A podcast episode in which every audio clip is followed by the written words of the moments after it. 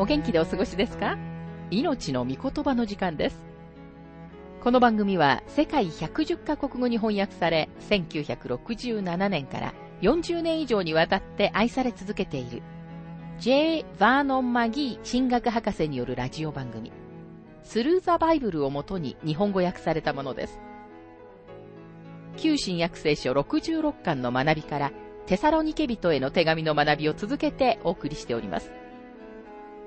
今日の聖書の箇所は、第一テサロニケ人への手紙、4章1節から7節です。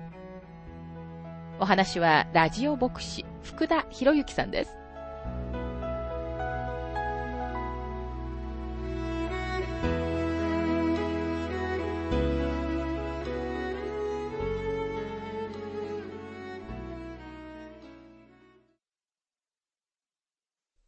さて、第一テサロニケ4章の学びに入りますが、4章の一節。終わりに兄弟たちよ、主イエスにあってお願いし、また勧告します。あなた方はどのように歩んで神を喜ばすべきかを私たちから学んだように、また事実今、あなた方が歩んでいるように、ますますそのように歩んでください。この箇所は、キリストが来られることの光の中で、信者がこの地上でどのように歩むべきかを教えています。12節にある、振る舞うと訳されている言葉は、この箇所の歩むという言葉と同じで、この箇所は12節に結びつけられており、主の来臨の希望を待つ心構えを教えています。私たちは引き上げられて空中で主にお会いするその日のことを心待ちにすることを好みます。でもその時まで私たちの足はこの地上の地面の上にあり、日々信仰による歩みをする必要があるのです。ですから主が来られるまで私たちは神様を喜ばせるように信仰による歩みをすべきです。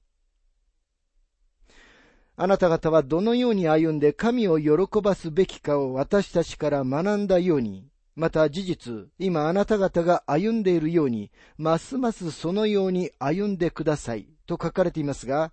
私たちは信仰において前進し続けなければなりません。私たちは主の恵みと知識において成長しなければならないのです。第二ペテロ3章の18節でペテロはこのように述べています。私たちの主であり、救い主であるイエス・キリストの恵みと知識において成長しなさい。信仰の歩みはとても重要で、聖書の多くの箇所に強調されています。この第一テサロニケ4章の一節でも、そのことが強調されています。信者は何でも自分の好きなようにすることはできません。信者はキリストが喜ばれることをするのです。第一テサロニケ4章の2節私たちが主イエスによってどんな命令をあなた方に授けたかをあなた方は知っています。信仰の歩みに関してパウロがいくつかの命令をテサロニケ人たちに与えたことが、これから分かってきます。主イエスもまた、信仰による歩みについて命令をお与えになりました。そのうちのいくつかは新しい命令です。十回は、罪人の救いには何の役割もなく、またクリスチャンの振る舞いの基準でもありません。十回の目的は、教育係が小さな子供の手を取るように、私たちの手を取って十字架に連れて行き、あなたは罪人なんですよ。だからあなたには救い主が必要なんですよ、ということです。十回は、私たちに自分が罪人であることを分からせる鏡のようなものです。十回は私たちを救うために与えられたものではなく、私たちが罪人であって、私たちには救い主が必要であることを示すために与えられたんです。それが十回の目的です。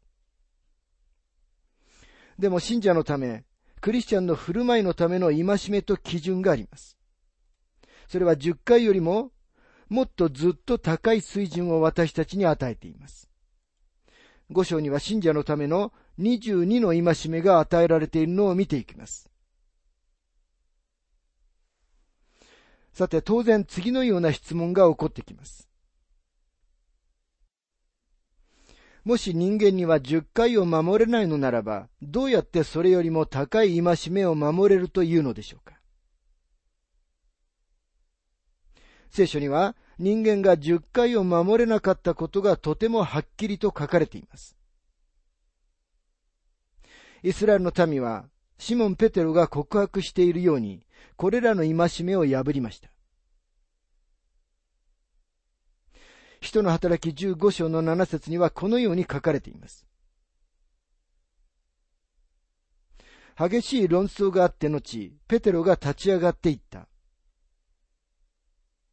兄弟たちご存知の通り、神は初めの頃、あなた方の間でことをお決めになり、違法人が私の口から福音の言葉を聞いて信じるようにされたのです。続いて、使徒の働き15章の10節から11節それなのになぜ今あなた方は私たちの父祖たちも私たちも追い切れなかったくびきをあの弟子たちの首にかけて神を試みようとするのです。私たちが主イエスの恵みによって救われたことを私たちは信じますが、あの人たちもそうなのです。繰り返しますが、もし私たちには10回が守れないのだとしたら、どうやってそれよりも高い水準のクリスチャンの振る舞いの戒めを守ることができるのでしょうか人間には自分自身の力でその戒めを守ることはできません。これを守ることは、信者のうちに住まわれる精霊の力によってのみ達成することができるのです。同じ使徒の働き15章の8節から9節にはこのように書かれています。そして人の心の中を知っておられる神は、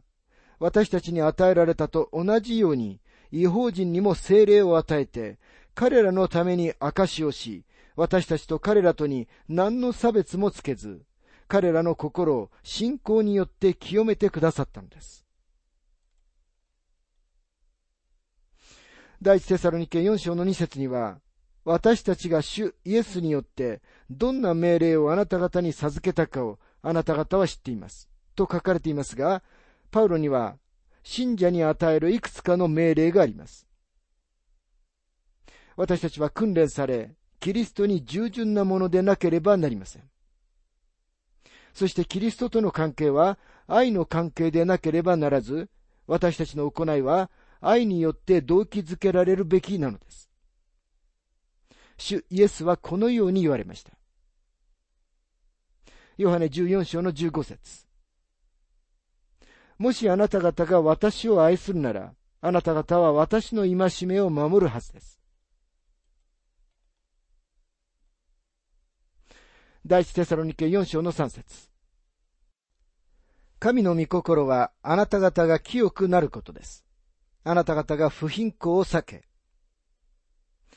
清くなること、成果というのは、とても素晴らしい言葉ですが、大いに誤解されている言葉ではないかと思います。聖書を読み進んでいくと、清くなることにはいくつか違う意味があることがわかります。この箇所でそのようにキリストを指して使われている時には、主が私たちのために成果となられたことを意味しています。そしてそれ以上に良いことはありません。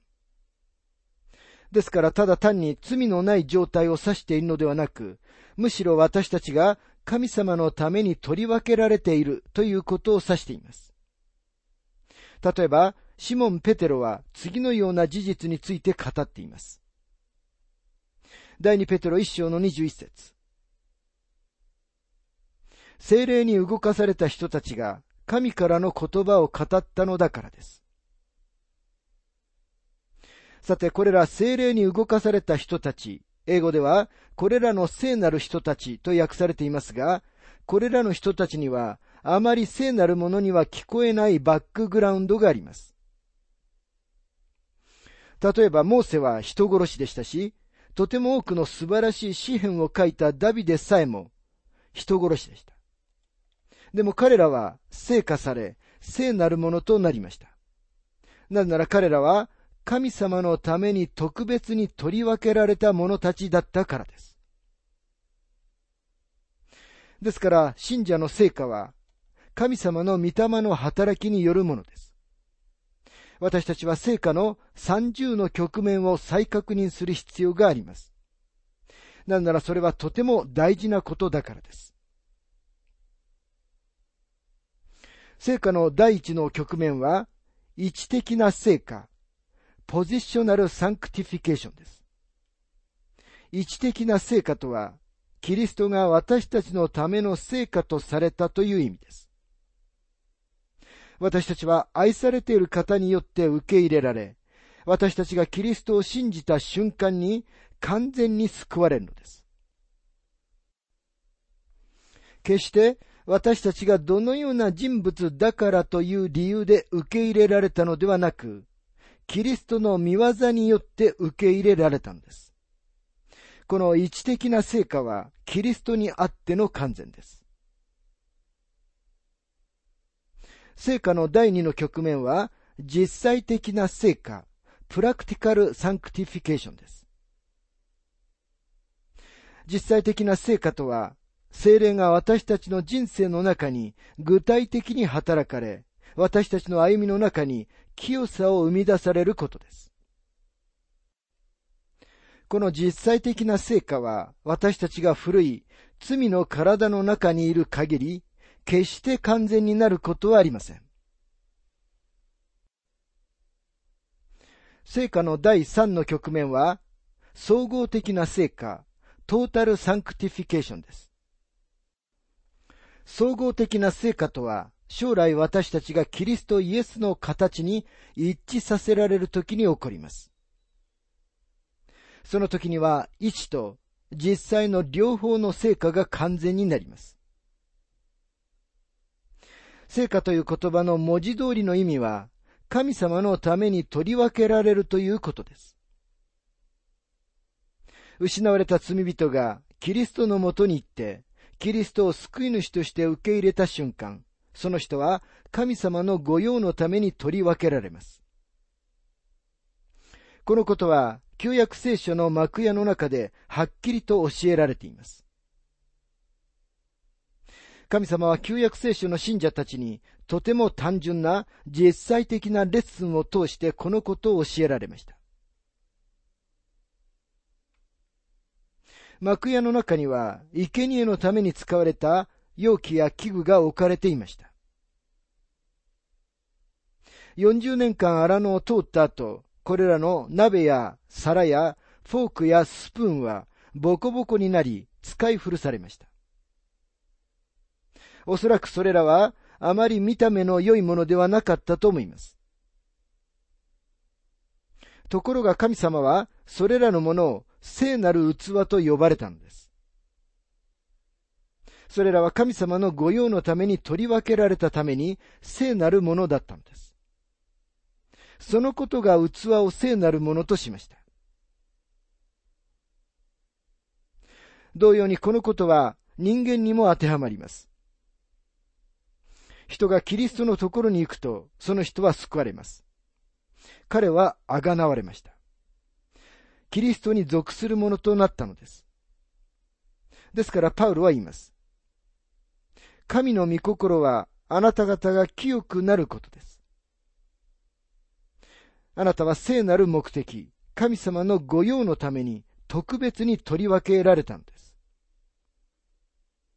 すべての神様の子供、つまり説教者や宣教師やクリスチャンの働き人だけでなく、すべての信者が神様のために特別に取り分けられているのです。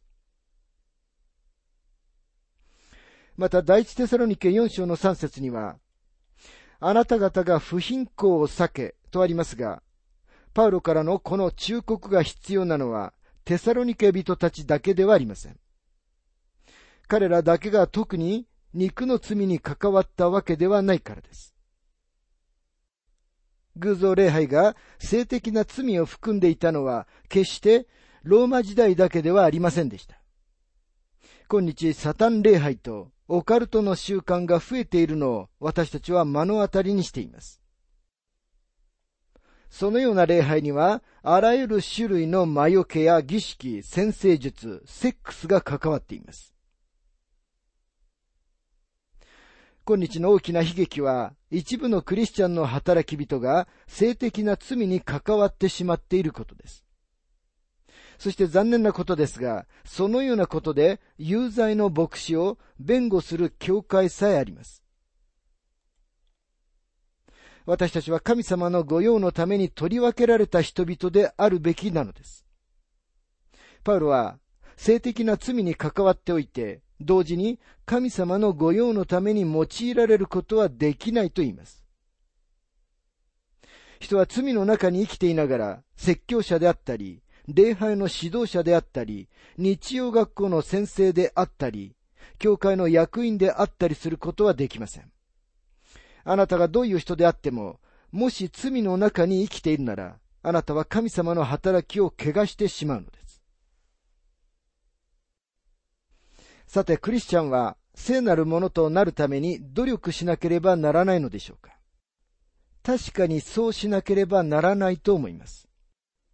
でもあなたも私もキリストにあってのみ、神様に受け入れていただくことができるのだということを覚えておく必要があります。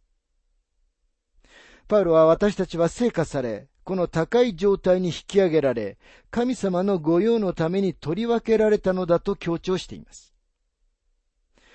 第一セサロニケ4章の4節から5節各自わきまえて自分の体を清く、また尊く保ち、神を知らない違法人のように情欲に溺れず。テサロニケの信者たちの周りは、セックスと宗教を組み合わせる異教徒たちだらけでした。ギリシャ人たちの間では、セックスが宗教でした。コリントは言うに及ばず、テサロニケでも同じようなことが行われていたのです。パウロは私たちは福音を推薦する生活をすべきであると言っています。今日一部の信者の中に見られる締まりのない生活は、福音に悪評をもたらしています。そのような人々は神様のために生きてもいないし、神様に仕えてもいません。神様に仕えながら罪の中に生きることはできないのです。神様はそのようなことはお受け入れになりません。またここには、各自わきまえて自分の体を清く、また尊く保ちとありますが、私たちの時代に存在する不道徳は全くもってびっくり仰天するようなものばかりです。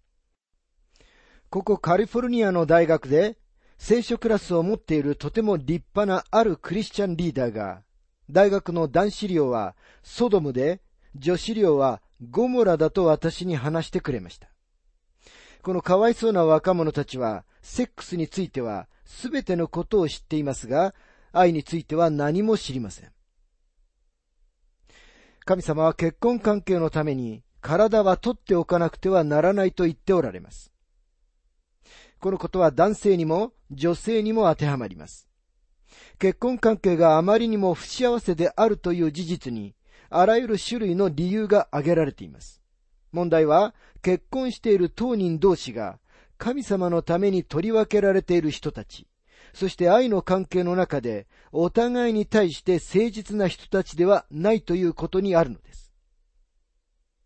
ある人が自分の体を結婚のために取っておくとき、そして自分の配偶者に対して誠実であるとき、その人は自分の体を清く、また尊く保っているのです。一人一人の神様の子供がそのように実践すべきです。パウロはそのことをはっきりと書いています。第一テサロニケ4章の6節またこのようなことで兄弟を踏みつけたり、欺いたりしないことです。なぜなら主はこれらすべてのことについて正しく裁かれるからです。これは私たちが前もってあなた方に話し、厳しく警告しておいたところです。このようなことで兄弟を踏みつけたり、欺いたりしないことですと書かれていますが、神様の子供であるなら、あなたは正直でなければなりません。パウルはその理由を、なぜなら、主はこれらすべてのことについて正しく裁かれるからですと述べています。確かに神様はクリスチャンであると言っておきながら正直でない人、不誠実な人を正しく裁かれるお方なのです。7節神が私たちを召されたのは、汚れを行わせるためではなく、清潔を得させるためです。神様の子供は罪の中に生き続けることはできません。宝刀息子はしばらくの間豚小屋に入っているかもしれませんが、彼は豚小屋にそのまま豚のように住み続けることはないのです。八節ですからこのことを拒む者は人を拒むのではなく、あなた方に精霊をお与えになる神を拒むのです。神様の子供には精霊が内住しておられます。ですからその人は罪の中に生き続けることはできません。なぜなら精霊は聖なる御霊だからです。ですから神様の子供であるなら、その人はいつか清さを願い求める時が来るのです。信者のうちに与えられた精霊だけが、その人を神様のために生きることができるようにさせてくださるのです。神様は一人一人の信者に精霊をくださいました。精霊は人が救われた後に求められるべきものではありません。罪人がキリストを信じた瞬間、その人のうちに神様の御霊が住まわれます。人の働き19章には、パウロがエペソに着いた時、自分たちはクリスチャンだと告白していたのに、その人たちに神様の御霊が内住していないのを目にしました。パウロは彼らに救われた時に精霊を受けたかどうかを尋ねました。彼らはそのようなものがあることすら聞いていなかったとパウロに話しました。彼らはヨハネのバプテスマしか聞いたことがありませんでした。そこでパウロは彼らに福音を述べ伝え、彼らは救われて精霊を受けました。改心してキリストのもとに行かなければ精霊を受けることはありません。改心してキリストのもとに行った時点で、信者は精霊のバプテスマを受け、信者の集まりとしての体の中で機能することができるように、その体の一部とされるのです。人はその後、何度も精霊の満たしを受けることでしょうし、私たちには絶えず精霊の満たしが必要だと思います。私たちが清い生活をすることができるようにしてくださるのは、私たちのうちに住まわれる精霊だけなのです。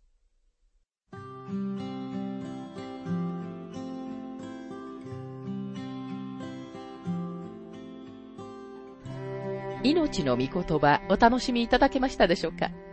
今回は信者はどのように歩むべきかというテーマで第一テサロニケ人への手紙4章1節から7節をお届けしました。